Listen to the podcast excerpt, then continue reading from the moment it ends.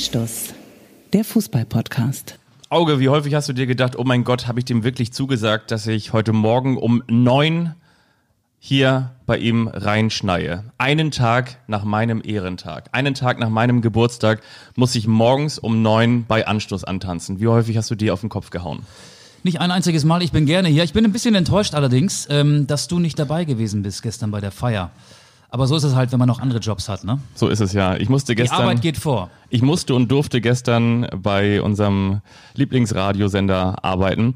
Und das habe ich tatsächlich auch gerne getan, aber ich habe aus der Entfernung äh, ganz, ganz äh, tief und innig an dich gedacht. Und ihr merkt schon, das ist schon ein so direkter und schonungsloser Einstieg, den normalerweise eigentlich nur Niklas Süle macht.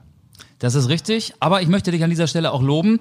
Happy Birthday steht hier auf meinem Platz an deinem Tisch hier in deinem Wohnzimmer und du hast einen Smarty Berliner selbst kreiert und mir hingestellt. So kann man das sagen. Ich habe den selbst gekauft zumindest. Und, ähm, ist das der Big City Berliner? Das ist der Big City Berliner, ganz genau. Oder der Birthday Berliner. Agino, natürlich auch nochmal alles Gute von mir, ähm, dein Jürgen und ähm, ähm, auf den kommen wir später auch noch zu sprechen. Wer wir sind? Wir sind ähm, zwei Fußballreporter, die im Einsatz sind bei der Nationalmannschaft und auch in der Fußball-Bundesliga, in der zweiten Liga und auch in der dritten Liga. Mein Name ist Fabian Wittke und mir gegenüber sitzt das ehemalige Geburtstagskind Michael Augustin. Ja, guten Tag, guten Morgen, hallo an diesem Montag, 12. Oktober, ein Tag nach meinem Geburtstag. Ich bin sehr glücklich über das Setting hier. Du hast ja selbst Brote geschmiert. Ich habe noch ein paar Reste von gestern mitgebracht. Laugenbrezeln. Kann sein, dass da so ein bisschen Sand dabei ist. Das sind zum einen Salzkörner, die hier zu sehen sind. Laugenstangen sind es genau genommen, aber auch ein bisschen Sand. Denn ich habe den Geburtstag gestern an den Elbstrand verlegt, habe da mit einigen Freunden Corona-konform gefeiert und die Dinger sind übrig geblieben. Bei Kindern sehr beliebt, äh, bei dir möglicherweise auch. Aber ich liebe Laugengebäck. Aber trotzdem muss ich sagen, war es alles in allem auch eine sehr enttäuschende Veranstaltung gestern, mein Geburtstag. Was habe ich mir gewünscht und was habe ich nicht bekommen? Na? Aufmerksamkeit. die, die Kloppo Fancap Limited Edition von Erdinger Weißbräu mit einer original Moment. aufgestickten Unterschrift des deutschen Erfolgstrainers vom FC Liverpool von Jürgen Klopp. Dieses Ding gibt's wirklich. Habe ich beim Getränkemarkt gesehen, habe mir gedacht, oh, das hätte ich gerne. Das wäre was. Ich habe es aber nicht gekriegt. Aber Die noch, ist sehr, sehr begehrt. noch ist ja nicht Keiner hat sie mir geschenkt. Du Alle- auch nicht.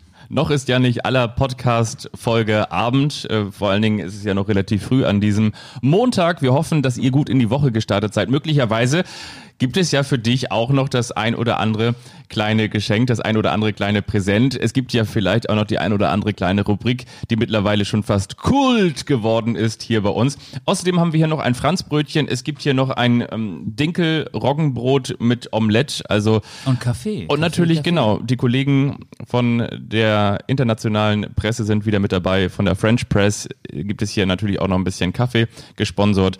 Ja, so wollen wir es angehen. Wir reden natürlich über die deutsche Fußballnationalmannschaft und wir müssen natürlich noch über denjenigen reden, den Siegtorschützen, der die deutsche Fußballnationalmannschaft damals zum WM-Sieg geschossen hat und jetzt so ein bisschen an seinem eigenen Denkmal, äh, an seinem eigenen Denkmal arbeitet und das so ein bisschen vielleicht auch kaputt macht. Wir müssen über Andi Brehme reden. Ja, das tun wir natürlich auch zum späteren Zeitpunkt hier.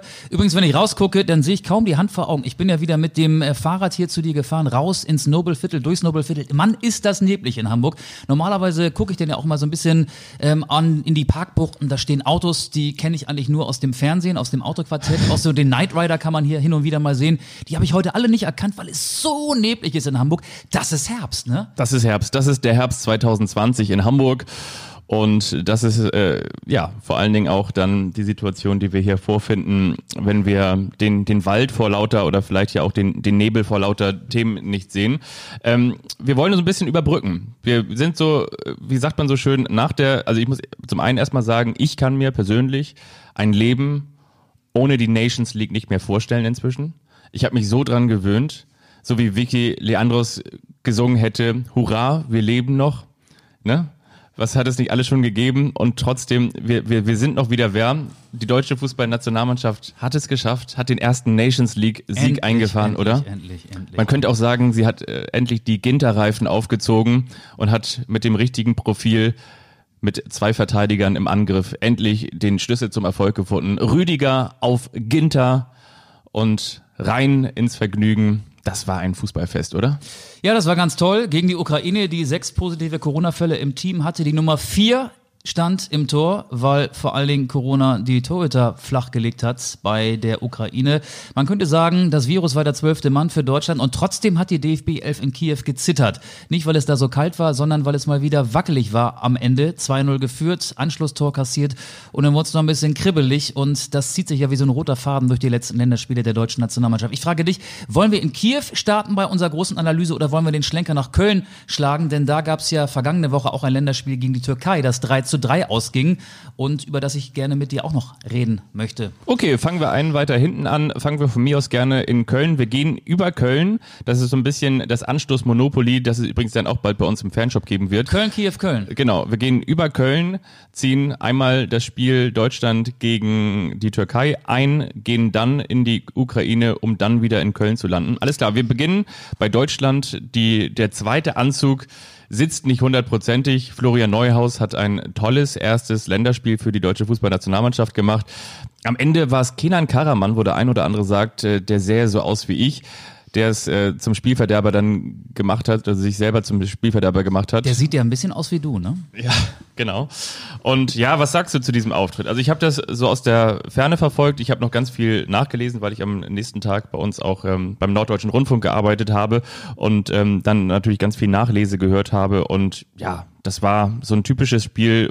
Eine Mannschaft stand auf dem Platz, die so noch nie zusammengespielt hat es äh, ruckelte, hier und da war Sand im Getriebe und am Ende ähm, war man nicht clever genug, glaube ich, um es über die Zeit zu bringen, oder? Ich möchte dir ein, erstmal ein paar Namen nennen und du musst mir sagen, was dir zu diesen Namen einfällt. Rüdiger, Hendricks, Schulz, Brandt, Draxler. Was haben diese fünf Spieler gemeinsam? Schulz, Brandt, Draxler, äh, Hendricks, Rüdiger. Sie sind alle keine Stammspieler? Sie sind alle keine Stammspieler in ihren Verein und sie standen alle in der ersten Elf mhm. in Köln gegen die Türkei. Dann wurden noch Ta, Dahut und Amiri später eingewechselt. Auch die drei keine Stammspieler aktuell bei ihren Clubs. Und das ist das große Problem momentan bei der deutschen Fußballnationalmannschaft. Das hat ja auch die Experten, auch den Rekordnationalspieler auf den Plan gerufen. Lothar Matthäus äh, hat gesagt, er wundert sich, dass ein Nico Schulz auflaufen darf, der in seinem Verein auf der Bank sitzt und genau deshalb schaltet für Deutschland keiner mehr ein. Ich möchte mal diese Aussage erstmal so stehen lassen und wir sind ja auch für unsere investigativen Recherchen bekannt. Jetzt kommt der Anstoß Faktencheck. Hat Lothar Matthäus, der Rekordnationalspieler, recht? 5,69 Millionen Zuschauer haben das 3 zu 3 zwischen Deutschland und der Türkei bei RTL gesehen. Und damit war das Spiel der Quotenkönig an diesem Abend. Noch vor dem ZDF-Krimi Der Kommissar und das Meer. 3,84 Millionen haben da eingeschaltet und noch vor dem ARD-Drama Böse Wetter, das Geheimnis der Vergangenheit. Da gab es 3,48 Millionen Zuschauer und erst dann auf Platz 4 und das ist der eigentliche Skandal. Anstoß, wenn Europas Fußballer des Jahres triumphiert. Unsere letzte Folge mit 2,99 Millionen Hörern. Ähm, das fand ich persönlich sehr, sehr erschütternd. Das ist traurig. Dass wir weniger Hörer hatten als die deutsche Fußballnationalmannschaft Zuschauer. Aber man muss ja auch den Vergleichswert aus dem September heranziehen. Das letzte Länderspiel vor dem Spiel gegen die Türkei war die Partie in Basel gegen die Schweiz im September, Anfang September. Da gab es 6,25 Millionen Euro Zuschauer. So gesehen hat Lothar Matthäus recht. Es schaltet keiner mehr den Fernseher ein, stimmt nicht ganz. Es schalten weniger Leute den Fernseher ein. Woran liegt das? Es könnte daran liegen, dass relativ früh klar war, dass nicht die beste Elf gegen die Türkei auflaufen würde. Auch die Türkei hat nicht ihre beste Elf auf den Rasen geschickt. Es gibt ja diesen Dreier-Länderspielpack. Auch am Dienstag, also am Tag nach der Aufzeichnung dieser Folge, gibt es noch ein Nations League-Spiel wiederum in Köln gegen die Schweiz. Und Joachim Löw hat insgesamt 29 Spieler für die drei Partien nominiert. Und das Wort Belastungssteuerung bekommt eine große Bedeutung. Wir befinden uns während einer Corona-Pandemie. Die Spieler sind in ganz unterschiedlichen Fitnesszuständen in die Saison gestartet. Er kann nicht innerhalb von sieben Tagen seine besten Spieler durchspielen lassen. Normalerweise hätte Joachim Löw Training gebraucht und zwar ähm, um mal ein paar Automatismen mit seinen Spielern, die er lange, lange, lange Zeit ges nicht gesehen hat, wegen Corona monatelang nicht gesehen hat, um ein paar Automatismen einzustudieren. Aber die UEFA und der DFB brauchen Spiele und vor allen Dingen brauchen beide Verbände auch Geld. Und da sind wir bei TV-Geld, das der DFB natürlich bekommt, wenn solche Freundschaftsspiele, ob sinnlos oder sinnvoll, wie gegen die Türkei ausgetragen wird. Und das ist so ein bisschen der Spagat, mit dem Joachim Löw klarkommen muss. Deswegen kann ich verstehen, dass da nicht die besten Spieler auf dem Platz gestanden haben. Trotzdem frage ich mich, muss es sein, dass ein Nico Schulz, der ungefähr zehn Spiele gemacht hat für Borussia Dortmund in der vergangenen Saison, der wechselte ja vor der vergangenen Saison von Hoffenheim nach Dortmund muss es sein, dass er dann Linksverteidiger spielt. Warum ist da nicht ein Jonas Hector? Warum wird nicht Philipp Max äh, nominiert, der jahrelang in Augsburg gute Leistung gebracht hat, der jetzt in Eindhoven Mannschaftskollege von Mario Götze ist, da auch Stammspieler Und Adrian ist. Fein. Adrian Fein auch und ein paar andere Deutsche, auf die kommen wir nachher noch zu sprechen. Also ich kann das schon verstehen, dass Joachim Löw äh, kritisiert wird dafür, dass viele Spieler, die aktuell keine Stammspieler in ihren Clubs sind, bei der Nationalmannschaft mitmachen dürfen und auch beginnen dürfen. Ähm, aber er ist ja nicht derjenige, der sagt, wir müssen jetzt unbedingt Mitte Oktober drei Spiele machen. Er hätte lieber trainiert auch. Ich habe es ja gerade erwähnt. Warum? Weil er die Mannschaft erstmal wieder um sich versammeln will, damit Automatismen greifen. Und er ist da auch so ein bisschen gefangen in den internationalen Fußballkalender und äh, auch gefangen ähm, in den Verpflichtungen der UEFA und des DFB. Tja, man könnte sagen, was haben Donald Trump mit Covid-19 und Yogi Löw mit guten Ratschlägen gemeinsam. Beide lassen sie sich von entsprechenden nichts anhaben.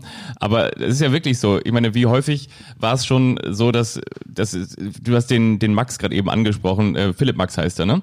Der, ähm, ich meine, ich glaube, den versuchen wir, also nicht nur wir, sondern den versucht, glaube ich, Fußball Deutschland oder das Expertentum ähm, seit schon gefühlten fünf Jahren Jogi Löw schmackhaft zu machen. Er ist halt ähm, beratungsresistent in, in vielerlei Hinsicht. Er hat seinen eigenen Kopf und ich habe sogar manchmal das Gefühl, je mehr man ihm mit guten Ratschlägen näher kommt, desto mehr wendet er sich ab. Und ähm, die, die Fragen liegen auf dem Tisch, ist, ist völlig klar.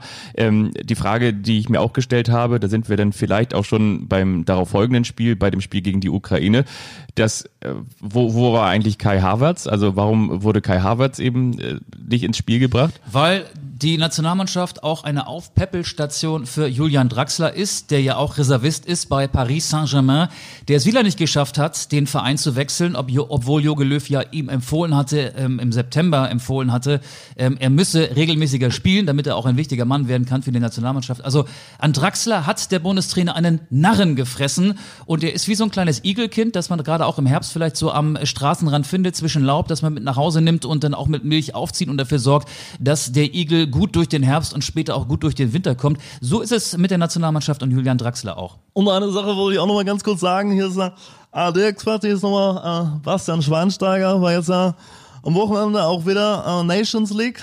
Da war ich ja der Experte in der großen ARD und da muss ich auch wirklich sagen, ähm, wenn man so spielt und äh, wie der Yogi, der ja auch der Trainer war äh, 2014, als wir Weltmeister geworden sind, wenn man so spielt und die Spieler, die man hin und wieder auch noch im äh, Lüdenscheid-Lexikon nachschlagen muss, wenn man die dann auf den Platz stellt, dann muss ich auch ganz ehrlich sagen, ich kann mich nicht mehr zu 100 Prozent mit der deutschen Fußballnationalmannschaft äh, identifizieren. Hat er ja gesagt, Bastian Schweinsteiger. War ein ne? starker Auftritt. Ne? Ja. Man könnte sagen, der wahre Held von Rio, der Mann, der das WM-Finale 2014 blutverschmiert ins Ziel gebracht hat, der hat inzwischen die Seite gewechselt. Ja, genau. Und er nimmt die Rolle auch an. Das war Der V-Mann. Das war ein, nee, das war ein starker, ein starker Auftritt vom V-Mann, vom TV-Mann, vom Ja. ARD-Experten Bastian Fand ich Schweinsteiger. auch. Ähm, das erwarte ich aber auch von ihm. Er hat ja auch die Taktik kritisiert. Er hat gesagt, gegen die Ukraine, Moment mal, da wäre doch ein zusätzlicher Mittelfeldspieler oder Stürmer besser gewesen. Wenn wir mal die Aufstellung durchgehen, erkennen wir drei Offensive und inklusive Torhüter Manuel Neuer, acht Defensive gegen eine Mannschaft, die Corona geschwächt war und die ja nicht zu die den in der Innenverteidigung mit einem 18-Jährigen gespielt hat, der sein zweites Länderspiel gemacht hat, also bei der Ukraine. Damit will ich sagen, wie du schon sagst, die war extrem ersatzgeschwächt, ne? Und daran erkennt man auch, dass sich der Bundestrainer so ein bisschen widersprochen hat. Du hast Ja. ihn als beratungsresistent ähm, beschrieben. Er sieht das große Ganze. Das große Ganze ist die Entwicklung der Mannschaft. Das große Ganze ist vor allen Dingen die EM 2021, die auf Holz geklopft, dreimal hoffentlich dann auch stattfindet nächstes Jahr im Frühling.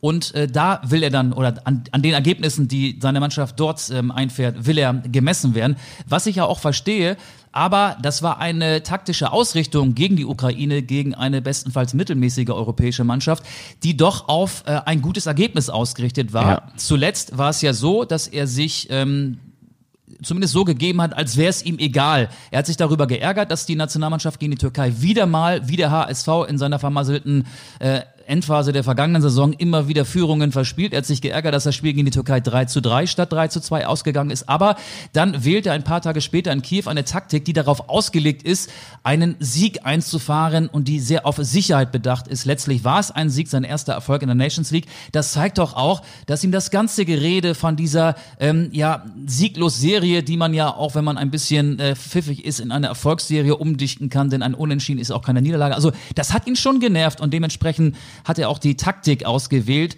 Ähm, aber er sagt ja auch, angesprochen auf die Kritik von Lothar Matthäus und Bastian Schweinsteiger, ich stehe über den Dingen, was Kritik betrifft. Ja, der Mann ist seit 16 Jahren Bundestrainer und der ist ja, ja auch 2014 Weltmeister geworden.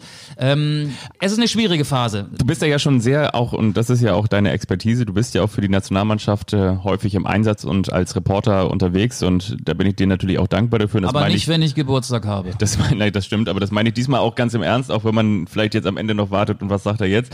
Nein, aber äh, du bist ja natürlich auch schon in der taktischen Analyse, das ist auch total wichtig. Wenn man diesen Zoom vielleicht ein bisschen weiter öffnet ein bisschen weiter weggeht, dann ist es doch auch einfach das, was zumindest mir so geht. Und das wäre auch gleichzeitig die Frage, die ihr uns mal beantworten könntet, vielleicht auch über Twitter, Anstoß oder natürlich auch über Anstoß-Podcast. Geht es euch nicht auch so? Mir geht es zumindest so, ich wünsche mir ein bisschen mehr Esprit an der Seitenlinie. Jetzt klingt das natürlich so ein bisschen populistisch. Was ist Esprit? Und man kann auch nicht so sagen, ja, mir gefällt das alles nicht. Dann muss man natürlich schon so ein paar Argumente parat haben. Aber wenn aber wir von trägt, einem, aber Joachim Löw trägt doch immer Rollkragenpullover von Esprit, oder nicht?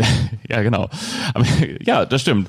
Aber wenn wir sozusagen beim Rollkragen bleiben und im Bilde, dann kann man sagen, ähm, ich finde es, wir sind mittlerweile an der Zeit, dass wir nicht nur den Rollkragen, sondern mehr umkrempeln sollten, sondern wir sollten wieder ähm, eine deutsche Fußballnationalmannschaft erleben können mit einem neuen Gesicht, mit vielen jungen, hungrigen Spielern, mit einem Josua Kimmich, der zu einer Mischung wird aus Philipp Lahm und Bastian Schweinsteiger Schweinsteiger, der Rechtsverteidiger spielen kann, der aber auf dem Platz sich schon als Chef gibt, als sei er der Bastian Schweinsteiger, der auch äh, als immer mehr aus sich herauskommt, immer mehr extrovertiert wird, immer mehr zum, zum Lautsprecher, zum Führungsspieler wird. Wir haben einen höchstwahrscheinlich internationalen Topspieler mit Kai Havertz.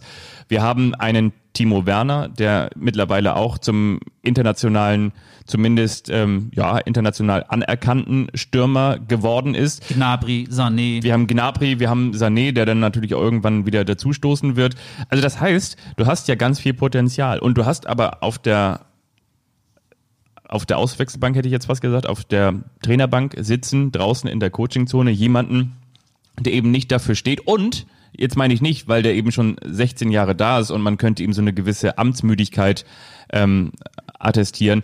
Aber es geht doch auch so, wie du schon sagst, ähm, es geht doch auch um den Fußball, der gespielt wird. Und, und der Fußball, der ist eben nicht erfrischend und der Fußball ist auch nicht mutig und der Fußball strahlt meines Erachtens auch kein Wir-Gefühl. Wir sind wir, wir haben Potenzial aus, sondern der Fußball ist äh, Ergebnisfußball. Der ist nicht attraktiv und wir haben tatsächlich genau die Frage, nicht nur mit den Auftritten sportlich, sondern natürlich auch mit den Auftritten im Umfeld, wie viele Menschen gibt es denn, die sich aktuell mit dieser deutschen Fußballnationalmannschaft, Klammer auf, natürlich auch in Corona-Zeiten, Klammer zu, identifizieren können. Ich glaube, das hat aber vielleicht auch so ein bisschen mit dem Lebensgefühl da draußen während einer Corona-Pandemie zu tun. Die Leute sind vielleicht auch ein bisschen Fußball satt, darunter leidet logischerweise auch die Nationalmannschaft. Ich möchte den Bundestrainer ein bisschen in Schutz nehmen. Ergebnis Fußball war es in Kiew, das habe ich ja eben selber gesagt, aber es gab auch erfrischende Auftritte, vor allen Dingen auch in den Jahren 2000 oder im Jahr 2019. Denk mal an ein fantastisches 3 zu 2 in Amsterdam gegen die Niederlande. War da bist du Reporter gewesen. Live dabei ja. im Stadion und äh, solche Spiele gab es häufiger. Auch ein Unentschieden gegen Spanien hier, das äh, sich im Prinzip bis in die Nachspielzeit wie ein Sieg anfühlte, aber dann gab es äh, ja fast äh, aus alter Tradition ein spätes Gegentor und somit den Ausgleich für die Spanier. Und diese Spiele hat Joachim Löw ja auch nochmal erwähnt bei der Bewertung der zurückliegenden Spiele. Es ist eine schwierige Phase für Bundesliga-Trainer, aber auch für Bundestrainer. Es gab lange keine ähm, längere ein Trainingslager, es gab selten Möglichkeiten, die Mannschaft wirklich lange um sich zu versammeln, um auf ein Spiel vorzubereiten. Und darunter leidet natürlich Joachim Löw, der im September seine Nationalspieler zum ersten Mal in einem Länderspiel auf den Rasen schicken konnte, weil es ja alles ausgefallen ist wegen Corona. Dieses Problem haben natürlich auch seine Kollegen in der Fußball-Bundesliga. Deswegen möchte ich ihn da so ein bisschen in Schutz nehmen. Der Umbruch, den er 2018 nach dem WM-Desaster in Russland eingeleitet hat, der ist richtig und wichtig. Ich bleibe dabei. Es ist auch sinnvoll, weiterhin auf Boateng, Müller und Hummels zu verzichten. Es sei denn, es wird die große Verletzungswelle im April, Mai über die deutsche Nationalmannschaft hinwegschnappen, äh, schwappen und die sind in Topform und könnten dann tatsächlich eine Verstärkung sein für die äh, EM 2021. Die wären sie ja auf jeden Fall, aber da ist ja dann auch Joachim Löw. Bei Boateng übrigens und Hummels gehe ich mit, bei, bei Müller nicht. Ich glaube, Müller würde der deutschen Fußballnationalmannschaft gut tun. Auch da vorne, auch gerade in Zeiten, wo vielleicht mal ein Sané fehlt oder auch mal, wo vielleicht auch irgendwann ein, ein Werner mit äh, der, der Belastung auf dem Zahnfleisch geht, dass du da auf jeden Fall eine Alternative hast und jemanden mit Erfahrung hast da vorne drin. Und ich meine, ich glaub, wenn, wenn du dir den Vorlagengeber der vergangenen Bundesliga-Saison anschaust, ähm, und das war einer der Top-Vorlagengeber, war Thomas Müller, in einer Mannschaft, die vergangenes Jahr alles in Grund und Boden gespielt hat, dann würde ich sagen, ähm, hast du eigentlich momentan nicht diese Luxussituation in der Nationalmannschaft, dass du auf ihn verzichten kannst. Ich glaube aber, wenn alle Spieler fit sind, dann spielt vorne Werner und auf den Flügeln auf der einen Seite Gnabry, auf der anderen Seite Sané. Das ist Tempo, Tempo, Tempo. Ja. Die Nationalmannschaft hat ja nach der WM-Blamage in Russland auch schon so ja, gravierend ihren Spielstil geändert. Damals war es ja jahrelang so, dass Joachim Löw versucht hat, den erfolgreichen Spielstil der Spanier zu kopieren. Viel Ballbesitz, viel Spielkontrolle, teilweise brotlose Kunst, Spaß, äh, Passstaffetten von links nach rechts, von rechts nach links, wieder nach hinten, äh, 33, 34 Ballkontakte in Folge, aber letzten Endes dann auch keinen durchschlagenden Erfolg. Und jetzt setzt er mehr und mehr auf diesen Überfallfußball, Umschaltfußball, setzt darauf, dass äh, möglicherweise auch der Gegner da mal mehr Ballbesitz hat, weil er eben die Schnelligkeit von Gnabry, Sané und Werner ins Spiel bringen will. Und wenn die drei fit sind, dann sind die auch zurecht gesetzt, finde Ja. ich. Und dann findet Thomas Müller da vorne keinen Platz.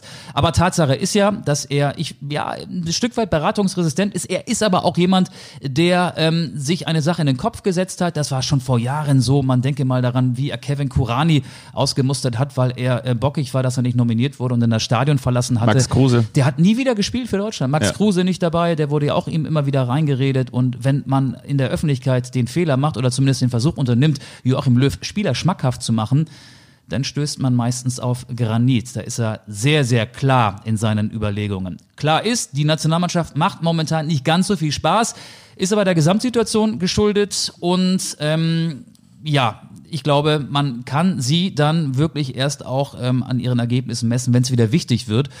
Nations League hin, Nations League her. Das nächste wichtige Spiel ist dann wahrscheinlich das erste Spiel bei der Europameisterschaft 2021, so sie denn stattfindet. Sollen wir an dieser Stelle einfach mal schauen, was man uns dazu auch noch für Fragen gestellt hat? Schau doch mal nach. Über unsere oft kopierte, nie erreichte Instagram-Seite konntet ihr uns Fragen stellen. Nee, das nicht, das nicht. So, aber hier. Äh, äh, äh, äh, äh, äh. Ist Yogi Löw noch der richtige Trainer für Deutschland? Habe ich ja, glaube ich, eben schon beantwortet. Du sagst ja? Ja. Aus Mangel an Alternativen oder aus Überzeugung? Aus Überzeugung. Du kannst ja nicht in einer Phase unmittelbar vor der EM ähm, einen Trainer austauschen und es gibt ja keinen Grund, ihn auszutauschen. Also das letzte große, der letzte große Misserfolg war nun mal die WM-Blamage 2018 in Russland. Danach gab es kein Turnier mehr, an dem man ihn messen kann. Die Nations League will ich da jetzt äh, nicht als äh, wichtiges Turnier irgendwie größer machen, als sie ist. Das tut auch der Bundesliga nicht, äh, der, der Bundestrainer nicht, das tut er auch zu Recht nicht. Also äh, wenn es 2021 bei der EM schief geht, dann kann man darüber nachdenken, aber Aber wer könnte überhaupt die Alternative sein? weiß ich nicht. Weiß man nicht, ne? Möglicherweise dann 2022 Jürgen Klopp. Manuel Baum. Nein, der hat ja schon bei Schalke 04. Wir reden heute mal nicht über Schalke. Okay, wie sinnvoll sind eurer Meinung nach Länderspielpausen in Corona-Zeiten?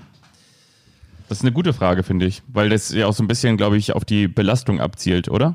Ja, ich meine, man muss ja nur mal sehen, äh, Deutschland ist von Köln äh, nicht mal 48 Stunden in den sind- Corona-Hotspot Kiew geflogen. Der große Gewinner dieses Spiels war ja eigentlich Vitali Klitschko, der 20.000 Bürgermeister von Fans. Kiew, der Ja. 20.000 Zuschauer reingelassen Ja. hat, obwohl die Infektionszahlen in die Höhe schnellen in Kiew. Sind ja auch gerade Wahlen, 17 mein Gott, komm. Genau, genau. Er brauchte, äh, für ihn war das eine gelungene Wahlkampfveranstaltung. Am 25. Oktober sind Bürgermeisterwahlen in Kiew und da möchte Vitali Klitschko gerne im Amt bestätigt werden. Also er ist der größte Gewinner. Solche Reisen machen überhaupt keinen Sinn eigentlich. Also mit gesundem Menschenverstand kann man so etwas eigentlich nicht machen. Und die Nationalspieler aller Vereine sind jetzt ja unterwegs, quer in der Weltgeschichte verteilt. Ich bin mal gespannt, wenn vor dem nächsten Bundesligaspieltag dann die Testungen stattfinden, die Corona-Tests stattfinden, wie, wie viele Vereine dann Pressemitteilungen verschicken, dass es äh, positive Fälle in ihren Reihen gibt. Ich könnte mir vorstellen, dass da ja der eine oder andere auch wegen dieser vielen Reisen positiv getestet werden wird. Eine Frage haben wir noch und zwar hat die Nationalmannschaft noch Stars? Jetzt übersetze ich das mal frei, für die Fans ins Stadion gehen würden. Ich sage ganz klar ja. Wir haben zum Beispiel Leroy Sané Gnabry. aufgezählt, Gnabry, Kai Havertz und so. Ich glaube, das ist die neue Generation. Kimmich. Kimmich, genau. Der weltbeste Torhüter, möglicherweise Manuel Neuer, Ja. der ja auch einen interessanten Satz gesagt hat, finde ich, äh, vor dem Spiel in Kiew. Da hat er sinngemäß gesagt, so, das letzte gemeinsame Spiel, das liegt ja schon elf Monate zurück. Jetzt dürfen endlich mal wieder die richtigen Nationalspieler ran. Diesen Satz habe ich jetzt dazu gedichtet, aber Ja. im Subtext schimmert das ja mit durch. Das lässt ja auch tief blicken. Ne? Das sagt ja dann wirklich ganz offensichtlich oder, oder das verdeutlicht ja ganz offensichtlich, dass die Spieler, die da gegen die Türkei letzte Woche auf den Rasen geschickt worden sind, nach Ansicht von Manuel Neuer gar keine vollwertigen Nationalspieler sind. Eure Frage kommt in die Show Anstoß-Podcast, gerne über Instagram oder schreibt uns auch gerne über Twitter. Ich nehme jetzt mal hier so ein Stückchen von der Laugenstange hier. Ah, Darfst du gerne, da fehlt ein Stück, das kann sein, dass eines der Kinder gestern da schon abgebissen hat, aber ich reiße das hier auf der anderen Seite Corona-konform ja, auf der anderen genau, Seite ab. genau. Dann nimm die, nimm die bessere Hälfte. Hast du noch Kaffee? Du Ich bist würd- ja auch meine ich- bessere Hälfte. Ich, ich her. würde noch einen Kaffee nehmen und dann würde ich auch gerne schon über einen Ex-Nationalspieler sprechen. Andi Brehme, ähm, ja, der sieht ein bisschen müde aus. Die Weltmeister von 1990 Ah, das sind ja gerade in der Toskana und feiern sich selber, weil der DFB es ja, das war ja auch die Kritik, die da deutlich äh, zu hören war, nicht hinbekommen hat, den 30-jährigen Jubiläumserfolg, das, das 30-jährige ähm, Jubiläum dementsprechend vorzubereiten. Ja, die machen sich eine schöne Zeit in der Toskana. Du Dazu möchte ich noch mal ganz kurz einen Tweet vorlesen. Und zwar ist der Tweetsrichter wieder durch Twitter gelaufen und hat aufgezeigt und hat gesagt, so pass mal auf, hier liebes Anschlussteam, auf diesen Tweets möchte ich euch mal aufmerksam machen. Und den müsst ihr mal vorlesen. Und da haben wir hier den Tweet von Jürgen Klinsmann, der getwittert hat. Und zwar gestern Abend, heute am Montag war das, am Sonntagabend, hat er geschrieben, Ah, genau, also die Fußballfans, so glaube ich erstmal. Ähm, ja, es war super, ähm, die WM 1990 nochmals aufleben zu lassen. Es war traumhaft organisiert von unserem Capitano Lothar, Andi Brehme. Ähm, Rudi Völler war natürlich mit dabei und natürlich auch Kaiser Franz. Äh, Tausend Dank natürlich auch an den Eagles Charity Club, äh, dem DFB Reisebüro und an das Il Pelagone Hotel in der Toskana. Also es war wirklich, auf geht's nochmal hier. Jungs, komm, wir, wir treffen uns hier gleich auch nochmal am Tresen, ja? Und dann trinken wir nochmal ein. Stell mir übrigens vor, dass, dass die sich da alle so treffen. 1990, ne, damals ja der große TV-Kommentator Gerd Rubenbauer gewesen und dann treffen die sich da alle 1990, die Weltmeister in diesem Hotel und dann Andi, Andi Theke ruft Andi Brehme und jetzt ist er hier, der Tequila-Töter Andi Brehme mit Lothar Matthäus und auch Jürgen Klinsmann zusammen haben sie sich vorgenommen, Andi Brehme unter den Tresen zu trinken. Sie haben's versprochen, aber halten konnten sie es nicht. Ich glaube, das war ein bunter Haufen da. Ne? Es waren ja nicht nur Weltmeister von 1990, es waren ja auch ein paar ehemalige DDR-Nationalspieler oder auch Nationalspieler, die nach der Wiedervereinigung für Deutschland gespielt haben. Thomas Doll habe ich gesehen, war dabei. Dixie Dörner, Jürgen Sparwasser. Äh, es waren nicht alle Helden von, geil. von, von Rom dabei. Und sie haben ja alle Corona-Tests machen lassen, bevor sie sich da zusammen getroffen haben. Ja, die guten alten Zeiten. Mann, war das schön. Wir wollen jetzt auch über eine WM reden, aber nicht über die WM 1990, sondern über die WM 2014. Marin, Marin, er macht die Mario Götze.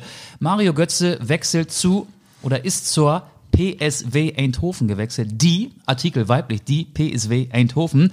Das ist so ein bisschen so, finde ich, als auf den ersten Blick zumindest, als würde ein Formel 1 Weltmeister zukünftig Seifenkistenrennen fahren. Oder wie empfindest du diesen Transfer? Äh, was ich ganz schön fand, war, es gab ja viele Statements dazu und alle haben immer so gesagt, so, ja, Mario Götze, den verbindet man natürlich eigentlich mit einem großen Verein. Also, damit will ich jetzt nicht sagen, dass PSW Eindhoven kein großer Verein ist, aber eine große Liga sollte es ja eigentlich schon sein.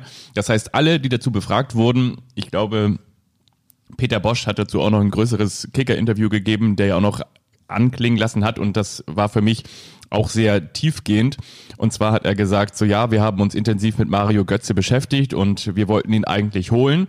Und Mario Götze wollte wohl auch eigentlich zu Bayer Leverkusen wechseln. Aber dann hat Peter Bosch gesagt, aber auf der Position haben wir Florian Wirz, den 17-Jährigen, der momentan bei uns ähm, äh, im Mittelfeld einen Stammplatz hat. Und dadurch, dass man ja auch bei Mario Götze sagen kann, besser wird's aktuell nicht, ähm, bekommt er genau diesen, jetzt grinst, grinst er schon. Hast du dir diesen Gag auch hingelegt oder was? Ich hat- hatte es gerade auf den Lippen, aber ja, gut. Also, Nein, aber, aber was ich eigentlich sagen wollte, übrigens, das kam auch noch ein Feedback zur vergangenen Folge, dass wir zu viele faule Gags gemacht hätten. Weil ich, weil ich kann mich überhaupt nicht dran erinnern, oder? Also ich kann mich an, an nicht einen Gag. Wir sind doch eigentlich hier immer bierernst. Du, das ist jetzt auch schon eine Woche her. Ich kann mich auch nicht alles an alles erinnern, was in der vergangenen Woche stattgefunden hat. Ich, Zurück aber zu Mario ich Götze. hatte Geburtstag, glaube ich. Ja, aber Mario Götze hat gesagt zwei Sachen. Ähm, er möchte ganz gerne, er ist erst 28, hat es auch nicht ausgeschlossen, möglicherweise nochmal für die Nationalmannschaft zu spielen. Er hat ähm, aber die, Frage ist ja, ob Joachim Löw das äh, ausgeschlossen hat oder nicht. Weiß man nicht. die? Kritik ähm, in die Liga zu wechseln, ähm, hat er selbst auch so ein bisschen, wie gesagt, aufgefangen, indem er gesagt hat, so ja, naja gut, äh, PSV Eindhoven, ein großer Verein, die Liga möglicherweise nicht so. Peter Bosch ähm, hat gesagt, wir haben darüber diskutiert, ob er zu Bayer Leverkusen geht, aber da wäre er an Florian Wirtz nicht vorbeigekommen. Ja, jetzt kämpft er, jetzt muss er der Welt zeigen, dass er besser ist als Adrian Fein, weil der auf einer ähnlichen Position verpflichtet wurde ähm, vom FC Bayern München, zuvor unter anderem bei Jan Regensburg und dem Hamburger SV gespielt, Spielpraxis gesammelt, 21 Jahre, glaube ich, jung, ähm, deutscher ähm, U21 Nationalspieler auch gewesen und kämpft in Zukunft mit Mario Götze um einen Stammplatz. Ich glaube, wenn Mario Götze in der Bundesliga geblieben wäre, ob in Leverkusen oder in Berlin, ja auch der Big City Club, Hertha BCC, war ja immer mal wieder ein Thema. Nach jedem Spiel wäre die Leistung von Mario Götze bewertet Ja. worden. Wenn er in der 70. Minute ausgewechselt worden wäre, hätte man die Trainer gefragt, warum haben sie denn Götze vom Platz genommen? Wenn er vielleicht gar nicht eingewechselt worden wäre, wenn er vielleicht mal 90 Minuten draußen gesessen hätte, immer wieder, egal ob bei Sieg oder Niederlage, wäre Mario Götze ein Thema gewesen. Ich kann mir vorstellen, dass ihm das gut tun wird, in einer nicht ganz so guten Liga wie der niederländischen zu spielen, aber dieses Argument, die PSV Eindhoven sei kein großer Fußballclub, stimmt nicht ganz. Zweimal Europapokalsieger geworden, somit steht Eindhoven auf einer Stufe mit dem BVB, mit Borussia Dortmund, mit dem Ex-Verein von Mario Götze. Der Fußball in den Niederlanden ist offensiv, eine offensive Denke. Den Trainern ist grundsätzlich ein 5 zu 4 immer lieber als ein 1 zu 0. Das ist dann schon Mario Götze Fußball, der im 1 gegen 1, wenn man ihn lässt, wenn er fit ist, zu den besten Spielern auf seiner Position gehört, zumindest in der Bundesliga und bestimmt auch in Holland. In Holland wird nicht Fußball gekämpft, sondern Fußball gespielt. Auch das wiederum spielt Mario Götze in die Karten. Es mag sich wie ein Schritt zurück anfühlen für uns neutrale Beobachter, aber vielleicht sind es dann ja letzten Endes zwei Schritte nach vorne. Und jetzt kommt noch ein weicher Faktor. Du hast Adrian Fein erwähnt, ein Landsmann, ein Deutscher. Ich möchte noch ein paar andere Deutsche erwähnen. Vincent Müller, Lars Unnerstall, zwei Torhüter, Timo Baumgartel, Abwehrspieler, Philipp Max, Linksverteidiger, der ehemalige Augsburger, spielt auch in Eindhoven, über den haben wir schon geredet. Dann Trainer Roger Schmidt, Co-Trainer Lars Konetka und Jörn Wolf, übrigens der ehemalige Pressesprecher des HSV, ist jetzt Assistenzcoach von Roger Schmidt. Die waren jetzt schon zusammen, wie Ottmar Hitzfeld sagen würde, in China. Ja, genau, genau. Und dann noch einer, der Fitnesstrainer, Benjamin Kügel, auch ein Deutscher. Zehn Deutsche mit Götze elf. Ja. Das sorgt vielleicht auch für ein Wohlfühlklima. Und Eindhoven ist von Dortmund. Dortmund ist ja die Heimat, der Lebensmittelpunkt von Mario Götze, von den Götzes. Ich glaube, so ungefähr 150, 160 Kilometer entfernt. Da ist man dann auch schnell mal zu Hause an einem trainingsfreien Montag vielleicht. Also ich kann es, wenn ich länger drüber nachdenke, verstehen, dass er es macht und äh, wünsche ihm alles Gute, weil ich Mario Götze nicht nur wegen seines Tores in Rio äh, maximalen Erfolg gönnen würde.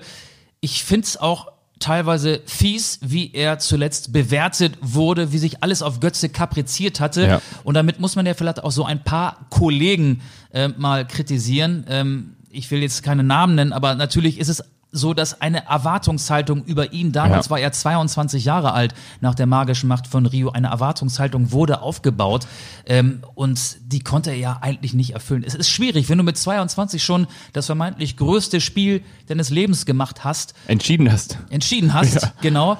Ähm, ich könnte könnt mir vorstellen, dass das funktioniert. Er hat einen Zweijahresvertrag in Eindhoven unterschrieben.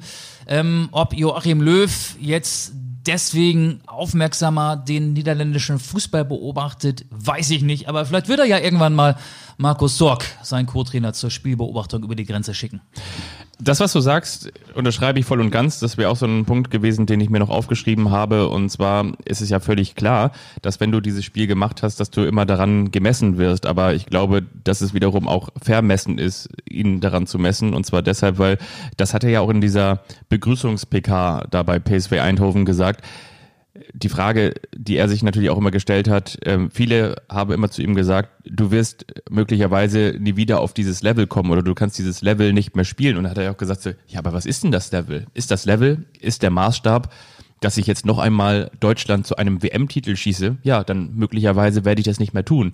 Und die Frage ist natürlich auch dann, ich glaube, eine der x-ten war dann, wie wird es denn in Zukunft aussehen mit der deutschen Fußballnationalmannschaft? So haben sie dieses Kapitel abgehakt. Er sagte dann auch so, mein Gott, ja, ich bin jetzt 28 Jahre, warum soll ich denn nicht doch mal wieder in eine Form kommen, die mich berechtigt, äh, ins Blickfeld der Nationalmannschaft zu rücken? Und das sind so tiefe Einblicke gewesen, wo du nicht zum ersten Mal, aber wo du einen Mario Götze gehört hast, der sehr, sehr ehrlich war und der, glaube ich, sich auch extrem beeindruckt gezeigt hat, obgleich der vergangenen Jahre. Und da spielen wir dann ja auch diese Stoffwechselkrankheit, ähm, die spielt ja natürlich auch damit rein. Und wie du es auch schon gesagt hast, es war eigentlich so, ob es nun in der Sportschau auf Sky oder auf Sport 1 oder wo auch immer so war, ähm, immer wenn Mario Götze irgendwo gespielt hat, dann wurde ein extra Kameramann dafür beauftragt, eine Mario Götze Cam zu machen. Das macht man so als Storymacher, wenn man als Fernsehmacher, Beitragsmacher unterwegs ist, dann sagt man, was ist heute meine Geschichte? Meine Geschichte ist, wenn Mario Götze im Stadion ist, ist Mario Götze. Und selbst wenn er nur draußen sitzt, immer guck noch mal, wann kommt Mario Götze, ja. wie verhält er sich? Ähm, die Welt hat immer auf Mario Götze geschaut nach der magischen Nacht von Rio. Absolut. Und ich glaube, dieser Rolle kannst du entweder ähm, cool entgegentreten, indem du sagst, das, das, das lasse ich alles an mir abprallen wie das Wasser an der Ente.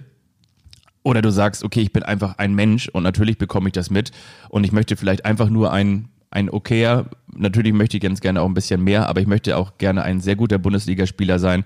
Aber was soll ich denn noch machen? Was soll ich denn in diesem Leben noch machen? Das war doch eigentlich so ein bisschen auch so wie bei Lars Ricken. Es hat mich so ein bisschen an Lars Ricken auch erinnert. Ja, stimmt. der 1997 Deutschland, in Deutschland Borussia Dortmund gegen Juventus Turin lupfen, ne? Lupfen und er lupft ihn und er lupft ihn ins Tor und dann schießt er ähm, mit, mit Karl-Heinz Riedle schießt er Borussia Dortmund zum Champions League Sieg und danach konnte Lars Ricken auch nie wieder äh, entsprechend glänzen. Aber musst du das? Schöner Vergleich, äh, ehrlich gesagt. Und äh, was mir noch einfällt, denk mal ein paar Monate zurück, als André Schöle seine Karriere ja. mit 29 beendet hat.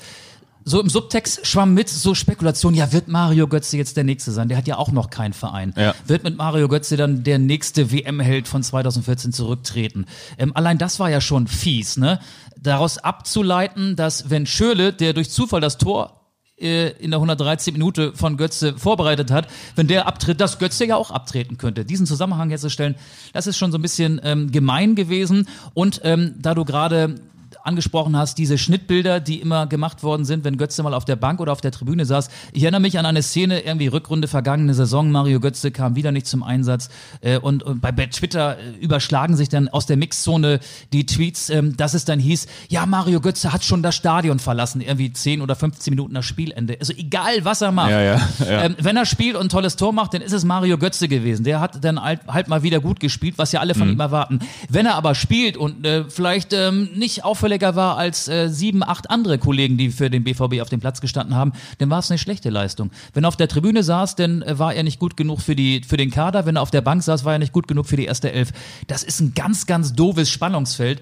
Und ähm, ja, ich habe es gesagt, ich hoffe, dass das funktioniert. Ich würde es ihm wünschen. Und ich finde, äh, je länger ich drüber nachdenke, den Wechsel gar nicht so verkehrt nach Eindhoven. Eine Sache noch dazu, die ich übrigens gehört habe, die gehört dann möglicherweise nicht zur gesamten Wahrheit, aber zur gesamten Spekulation mit dazu. Und zwar ein Kollege von mir, auch ein Freund von mir, der ist aus dem Borussia Dortmund Umfeld und der hat aber auch gesagt, dass Borussia Dortmund ihm einen Vertrag angeboten habe angeboten hatte mit stark reduzierten Bezügen. Das da ungefähr bedeutete Mario Götze Bezüge, dass er nur noch acht Millionen im Jahr verdienen sollte und er dieses Angebot abgelehnt hat, wo natürlich dann viele erstmal pikiert reagiert haben und gesagt haben, so, hm, das ist jetzt aber ähm, ein Angebot, das ist doch schon eigentlich mehr als großzügig und da klang eben auch so ein bisschen durch, ja, man weiß natürlich nie, was dahinter steckt, aber da klang so ein bisschen durch, dass es ihm auch ein bisschen zu wenig Geld gewesen sei. Und ähm, das finde ich wiederum rührte natürlich auch so ein bisschen Wasser mit in den Mario Götze Wein, den wir jetzt gerade haben. Aber ich kann mir auch vorstellen, und das haben wir gerade eben ja schon ausführlich diskutiert, dass es für ihn momentan das Beste ist, auch so ein bisschen abzutauchen abzutauchen und in Ruhe Fußball zu spielen. Und dann ist dann hin und wieder noch der Kollege vom Telegraph mit dabei und dann macht die Sportbild, macht dann irgendwann mal so eine Mittwochsausgabe, hier wohnt Mario Götze zu Hause und dann hat er auch erstmal seine Mario Ruhe. Götze im Coffeeshop. Mario Götze im Coffeeshop, genau. ja, stimmt. Ja. Das werden wir alles sehen. Übrigens, äh, was ich gesehen habe, ganz interessant. Pass mal, jetzt, jetzt Ja. kommt noch einer. Äh, Da wird möglicherweise dann auch ein bisschen Gras über die Sache wachsen. Das würde ich ihm wünschen, ja. Ähm, aktuelle Ausgabe des Spiegel. Ja. Auf der ersten Seite, eine Silhouette ist erkennbar, die Schlagzeile, der Risikopräsident. Habe ich gedacht neulich so am Kiosk, krass. Dirk Zingler hat es jetzt sogar auf die Titelseite der Spiegel geschafft, der Präsident von Union Berlin. Dann habe ich ein bisschen genauer hingeguckt, ach, das war ja Donald Trump. Ja. Kennst du das auch, wenn du in der, im Supermarkt stehst, äh, wenn die Schlange lang ist, du hast deine Sachen schon aufs äh, Förderband gepackt, dass du dich dann nochmal neben die Kleinkinder setzt, die in den Ypsheften blättern oder in der Wendy, dass du dann da den Spiegel dir greifst und dich dann neben sie setzt und einfach so ein bisschen Überschriften liest. Und irgendwann ruft dann die Verkäuferin, hallo, hallo, Sie sind dran, Sie sind dran, packen Sie doch bitte die Zeitschrift weg. Wollen Sie denn alle Buchstaben rauslesen? So ging es mir mit dem Spiegel am Samstag, aber Bei mir sagen sie dann immer, dann, äh, sie dürfen den nicht lesen, dann müssen sie den auch kaufen. Ja, das kommt auch hin und wieder vor. Ich habe ihn nicht gekauft, aber ich habe gesehen, äh, dass Donald Trump äh, die äh, Titelstory für den Spiegel geliefert hat, natürlich ähm, wegen seiner Corona-Erkrankung. Und Dirk Zingler nimmt es ja offenbar mit Corona auch nicht ganz so genau. Und seit dem 3. Oktober sind Fangesänge in Berlin verboten. Union Berlin hat ja neulich ein Testspiel gegen Hannover 96 während der Länderspielpause durchgeführt an der alten Försterei. 4-1 gewonnen, glaube ich, oder? 4-1 gewonnen, aber Ja. hat diese Info nicht an seine Fans weitergegeben. 1975 Zuschauer waren da, haben natürlich auch lauthals mitgegrölt, mitgesungen. Abstandsregeln waren jetzt nicht so sonderlich wichtig. Und das offizielle Statement, das kam dann vom Pressesprecher, der heißt übrigens Christian Arbeit, äh, der Pressesprecher von Union Berlin, der nebenbei auch noch Stadionsprecher ist. Ja, wir haben ja niemanden aufgefordert, hier zu singen. Wie findest du das, wie Union mit Corona umgeht? Eigentlich ja ein durchaus sympathischer Verein, aber Corona und Union, das sind so zwei, also die, die nehmen das nicht so ernst irgendwie, ne? Ja, das ist natürlich absolut ignorant, ne? Und vor allen Dingen, wir haben sie nicht aufgefordert zu singen, ist, finde ich, auch ehrlich gesagt kein schlaues und kein, ja, entsprechend, ja, wie kann man das sagen? Es ist kein schlaues Statement, weil wenn man Öffentlichkeitsarbeit für einen Fußball-Bundesligisten macht und vor allen Dingen für einen wie der erste FC Union Berlin, der eigentlich in den vergangenen Jahren immer auch das Image hatte des nicht nur des Arbeitervereins, sondern des äh, St. Pauli des Ostens, würde ich sagen. Also der vielleicht äh, mit dem FC St. Pauli und äh, vielleicht auch mit, ähm, ja, auch in, in unteren Regionen mit Dynamo Dresden ähm, entsprechend auch über die Fans mitgewachsen ist. Und dass du dann sowas sagst in die offenen Mikrofone wie, wir haben die nicht zum, zum Singen aufgefordert. Äh, Und ich meine, da muss man ja auch noch sagen, beim, bei Union Berlin gibt es ja in der Weihnachtszeit auch noch dieses traditionelle Adventssingen, dieses Weihnachtssingen da im Stadion. Also ich Das meine, fällt dann möglicherweise aus. ja, das ist doch, also das ist doch Quatsch. Also das ist doch wirklich Quatsch, das ist ignorant für mich und, und auch, äh, das, das ist Profilschärfung, Imagepflege. Wir sind anders, wir sind dagegen, wir machen unser eigenes Ding. Erinnert dich Ja. an die Schule, da gab es immer einen, der in die Ecke musste. Ich gucke dich jetzt so ein bisschen ähm, genauer an, äh, der sich die, die Rüffel des Lehrers nicht zu Herzen genommen hat, der immer wieder denselben Quatsch gemacht hat. Ich saß nach den ist Ferien, saß Berlin. ich immer hinten in der letzten Reihe neben meinem besten Freund. Das ging dann zwei Tage gut und dann saß ich wieder in der ersten Reihe. Aber ich möchte ganz kurz noch dazu sagen, liebe Grüße an Daniel Stengler an dieser Stelle, der war einer davon. Ähm, ich möchte dazu sagen, dass dass dieses ignorante Verhalten, ich meine, das, das wiederum kennt man dann ja wirklich auch aus, äh, aus Amerika, mit Problemsituationen umgehen. Das ist, das ist, finde ich, etwas, was ähm, durchaus auch einen großen Image-Schaden nach sich ziehen kann. Also bei Union Berlin ich meine, du kannst die, diese Pandemie nicht, nicht leugnen, dann kannst du auch gleichzeitig sagen, ähm, auch wenn der Vergleich ein bisschen hinkt, aber dann kannst du gleichzeitig sagen, okay, dann können wir hier auch ein paar Aluhelme verteilen in diesem Stadion, weil wenn es das hier alles nicht gibt, dann, ähm, dann macht man sich schon so seine eigene Welt und das ist, ja, finde ich, der absolut falsche Weg, den, den so vorzuleben. Ich habe mich auch ein bisschen gewundert über auch über dieses Testspiel überhaupt äh, mit mit so vielen Zuschauern. So, Ja. dann dicht. Ähm, gut, was hältst du davon, wenn wir die Lieblingsrubrik, eigentlich unsere einzige Rubrik, deswegen auch schnell zur Lieblingsrubrik geworden, wenn wir die jetzt hier auf die Rampe schicken. Der eine überrascht den anderen, anderen, anderen. Der eine überrascht den anderen, anderen. Jetzt geht's los. Warte mal ganz kurz. Und zwar, ähm, ihr kennt diesen euren Lieblingspodcast. Seit, seit vielen, vielen Jahren gibt es die Rubrik Der eine überrascht den anderen. Michael Augustin hat gerade wieder sein Intro eingesprochen. Andere Podcasts produzieren in Tonstudios aufwendig Intros, das können wir uns nicht leisten. Das können wir uns noch nicht leisten. Achtung ganz kurz. Ich möchte an dieser Stelle dich überraschen. Und zwar beginnt die Überraschung schon vor der Rubrik der eine überrascht den anderen. Weil du hast gerade eben gesagt, ähm, viele professionelle Podcasts äh, haben entsprechende Intros für der eine überrascht den anderen. Du hast es gerade eben gemacht und da habe ich gesagt so, es ist ja nicht gestern irgendein Tag gewesen, sondern es ist eher dein Geburtstag gewesen. Und weil gestern dein Geburtstag war, möchte ich dir an dieser Stelle ein kleines Geschenk machen und zwar zu dieser Rubrik. Meine sehr verehrten Damen und Herren, liebe Podcast-Freunde, es kommt jetzt zu einer kleinen Premiere.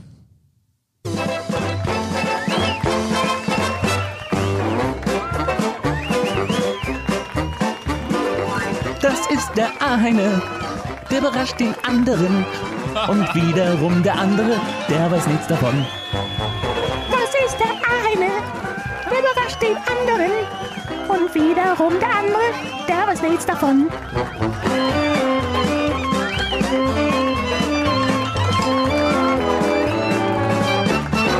Der eine überrascht den anderen. Gefällt mir, finde ich gut. Was sagst du? Machen wir jetzt jede Woche so, oder? Machen wir jede Woche, pass mal auf. Finde ich stark. Na, noch einmal zum Genießen und ich hol in der Zeit das, womit ich dich überrasche. Achtung.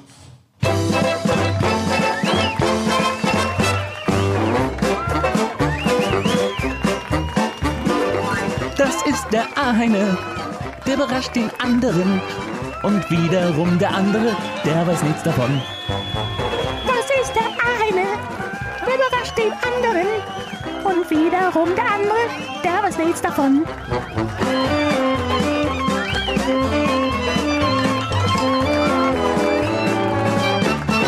Der eine überrascht den anderen.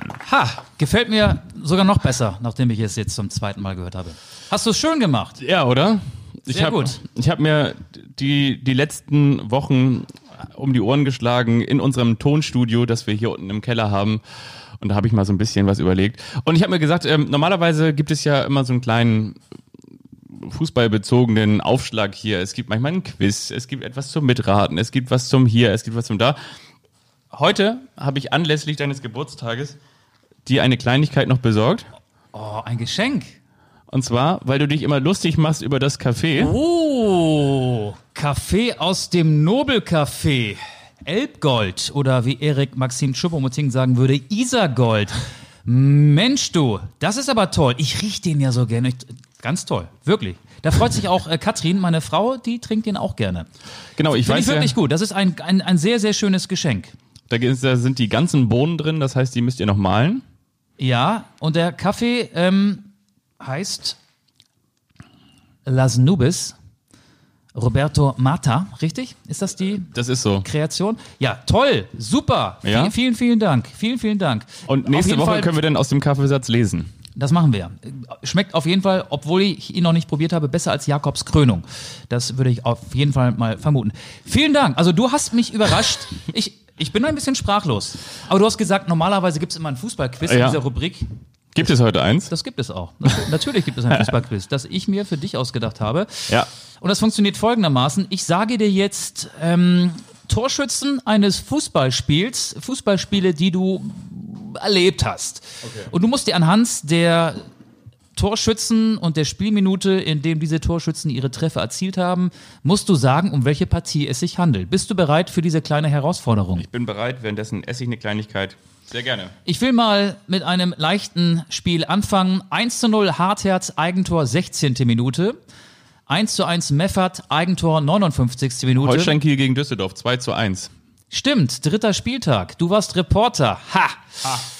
Deswegen habe ich mich für dieses Spiel entschieden. Es wird ein bisschen herausfordernder, ein bisschen schwieriger. 1 zu 0 Origi, 13. Minute.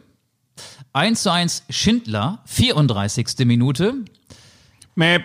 Ja, Relegation, Hinspiel, Wolfsburg gegen Holstein Kiel. 2017, 2018. Ja. Wie ging's aus? Ich glaube 3 zu 1 für Wolfsburg, oder? Das stimmt. Ja. Rückspiel 0 zu 1, oder? Knoche. Stimmt ja, das? genau. Wolfsburg blieb in der ersten Liga, Kiel blieb in der zweiten Liga. Breckerlo und Mali waren übrigens die weiteren Torschützen für den VfL Wolfsburg. Du bist Reporter gewesen. Jetzt wird's schwieriger. 0 zu 1. Ikaunix, 25. Minute. 1 zu 1. Ferö, 28. Du warst, glaube ich, nicht im Stadion. Ähm, das war Färöer gegen. Mh, gegen wen haben die denn nochmal gespielt? Haben die gegen. äh, Es gab, es gab Färöer gegen hm, hm und Liechtenstein gegen Gibraltar. Färöer gegen. Le Lettland. Lettland. UEFA Nations League dritter Spieltag, noch nicht so lange her. Super, du machst dich gut. Das hier ist jetzt ganz schwierig. 1 zu 0, Götze, 113. Minute. WM-Finale 2014 Ja, Deutschland? gegen Argentinien. Stimmt. Und übrigens, da muss man eigentlich auch nochmal sagen, dieses Spiel im Nachklapp, aber das ist jetzt auch keine ganz große Überraschung, hat Deutschland jetzt ja auch nicht souverän gewonnen, ne? Ein bisschen glücklich, oder? Ja, sie hatten vor allen Dingen Glück, als ähm, neuer, Als Groß diesen, diesen Rückpass spielt. als es und keine Higuain. Elfmeter für Argentinien gab, genau. Ja, ja, ja. So, pass auf, auch das hier könntest du wissen. Ich lege los. 0 zu 1 Klasnic, 19. Minute. 0 zu 2 Miku, 26. Minute. Das war, da kam ich gerade von der Klassenfahrt aus Barcelona wieder. Und zwar habe ich mich dann ins Bett gelegt und wie das nach der Klassenfahrt so ist, man ist dann komplett fertig nach 57 Stunden Busfahrt. Das waren übrigens äh, Wolfgang und Wolfgang. Die sind tatsächlich Wolfgang. Die beiden Busfahrer hießen Wolfgang und Wolfgang. Wir haben sie nur die Wolfgänge genannt. Die haben uns dann wieder am Kieler Aus Zopp Wolfsburg? rausgelassen. Nee, und ähm, mit so einem schönen alten Setra-Bus und das Klo ist defekt. Und wenn ihr mal spucken müsst, dann macht das gerne in diese Plastiktüten. Wer hat das Mixtape gemacht? Und ich glaube, das war ich. Ja, Ah, okay. das, das war ich mit meinem Kumpel Daniel, den ich auch schon angesprochen habe. Und dann kam ich nach Hause. Und wie war das früher im Jahr 2004? Da fand nämlich dieses Spiel statt. Da habe ich mich ins Bett gelegt und habe mir einen Wecker gestellt und wollte natürlich um 15.30 Uhr wieder wach sein. Wir kamen morgens wieder.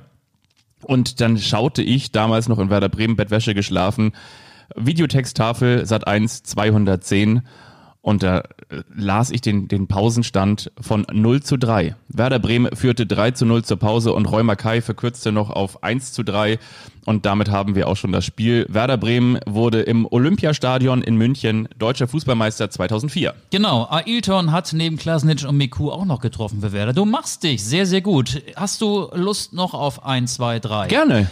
Es geht weiter. Du gerne, Michael. Es geht weiter. 1 zu 0 Jabo, 78. 1 zu 1 Diaz, 90. plus 1. Oh, warte mal, Jabo, der spielt inzwischen für Arminia Bielefeld. Ja. Der war aber damals Spieler Ja. des Oh. Karlsruher SC. Und wir reden jetzt hier über das Jahr, in dem auch Holstein Kiel eine Relegation gespielt hat. Und zwar die gegen 1860 München. Das müsste wahrscheinlich 2015 gewesen sein. Stimmt. Und zwar ist das das Spiel Tomorrow, my friend, Karlsruher SC. Du warst wiederum Reporter. Richtig. Und der Hamburger SV rettete sich, rettete sich durch Tore von Marcelo Diaz und von dem Spieler, der danach auch noch zu Hannover 96 wechselte. Ah, wie hieß er denn noch? Er hieß so wie der Mann, den du in die Nationalmannschaft reden willst, mit Nachnamen, den du immer wieder in die Nationalmannschaft reden willst. Maximilian Eggestein? Kevin Prinz Boateng. Nein, es war Nikolai Müller, 115. 1 Nikolai zu Müller, 2. genau. So, KSC gegen HSV. es geht weiter. 0 zu 1, Caligiuri, 26. Map. pass mal auf, das, das weiß ich. Jetzt kommt es. Und Nee, zwar kommst du nicht drauf. Relegationsspiel Wolfsburg gegen Braunschweig. Nein, nein, vergiss es. Nichts mit Relegation. Lass mich mal weiter. Okay. 0 zu 1 Caligiuri 26. 1 zu 1 Lewandowski 51. 2 zu 1 Lewandowski 52. Mäh. 3 zu 1 Lewandowski 55. Das war das Spiel in München und zwar da war ich am selben, das war, das war, weiß ich auch noch, da war ich Reporter und ich meine, das muss das Spiel gewesen sein zwischen Augsburg und dem HSV und ich war, ich glaube, zum ersten Mal überhaupt in dieser Konferenz mit dabei. Das war unter der Woche. Aha. Das war eine englische Woche. Ja. Und ich wollte, war so stolz, dass ich jetzt endlich mal in dieser Konferenz was sagen konnte. Und immer wenn ich gerade so richtig loslegen wollte, schrie nämlich unser Kollege äh, Thorsten Iffland aus München Tor für den FC Bayern München und Robert Lewandowski schoss, glaube ich, innerhalb von neun Minuten fünf Tore oder so. Das stimmt. Es war der sechste Spieltag in der Saison 2015-16. Bayern München gewann gegen den VfL Wolfsburg mit 5 zu 1. Und ähm, ich habe noch, ich habe noch zwei. Ich Ja. habe noch zwei. Ich habe noch zwei. 0 zu 1 Penny. Nee, Quatsch. 0 zu 1 Fährmann. Erstmal zu 20 Penny. 0 zu 1 Fährmann, 20. Minute. 0 zu 2 Penny, 29. Minute. 0 zu 1 Fährmann. Ja, nicht Ralf, sondern Henk.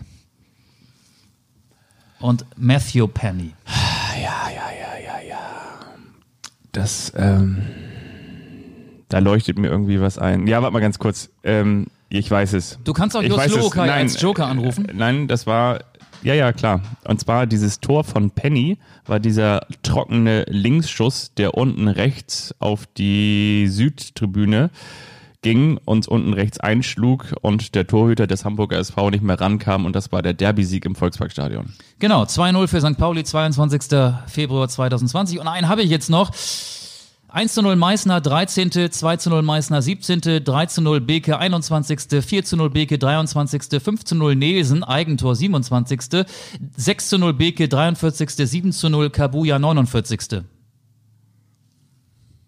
Okay, HSV gegen HSV, HSV 2 gegen den Haider SV, fünfter Spieltag Regionalliga Nord, 7 zu 0 für den HSV. Das kannst du nicht wissen. Ansonsten hast du das ganz prima gemacht, mein Lieber. Hier in der Rubrik, die da heißt, Der eine überrascht. Ah.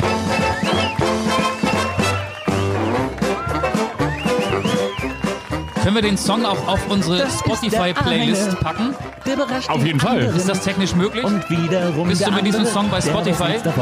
müsste ich nochmal machen, Achtung. Das ist der eine, der überrascht den anderen. Und wiederum der andere, der weiß nichts davon. Ja, Michael, ich muss sagen, du hast da etwas Schönes vorbereitet. Das hat mir sehr viel Spaß gemacht in der Rubrik, die da heißt. Eine überrascht den anderen. Das wiederum hat mir sehr viel Spaß gemacht, dass wir jetzt diese Erkennungsmelodie haben. Ich möchte zwei Songs auf unsere Spotify-Liste, die genauso heißt wie dieser Podcast Anstoß, packen. Gestern waren ja die French Open oder gestern sind sie zu Ende gegangen. Deswegen von Tokotronic, ich wünschte, ich würde mich für Tennis interessieren. Und weil wir ja festgestellt haben, dass wir zu wenig weibliche Interpreten haben Ja. und auch thematisch gerade eben ein bisschen in Frankreich fahren, würde ich auch gerne Je veux von Sass dieser Liste hinzufügen. Also Tokotronic und Sass kommen auf die Spotify-Liste, die ihr natürlich selbstverständlich gerne abonnieren könnt. Ja.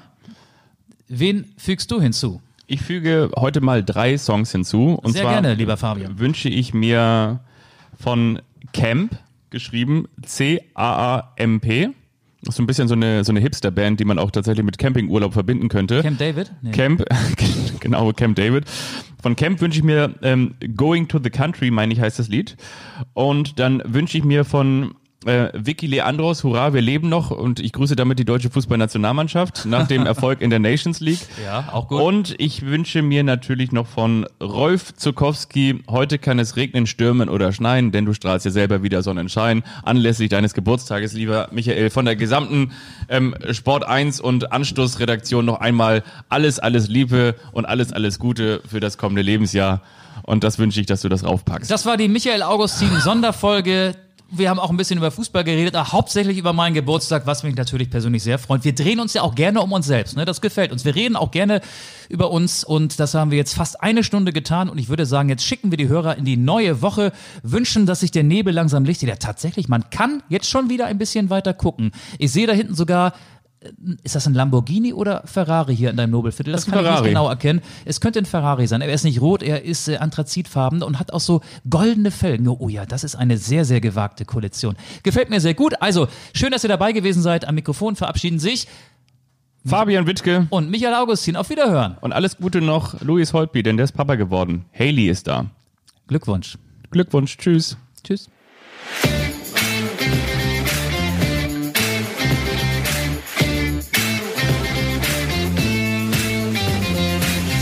Anstoß, der Fußball-Podcast.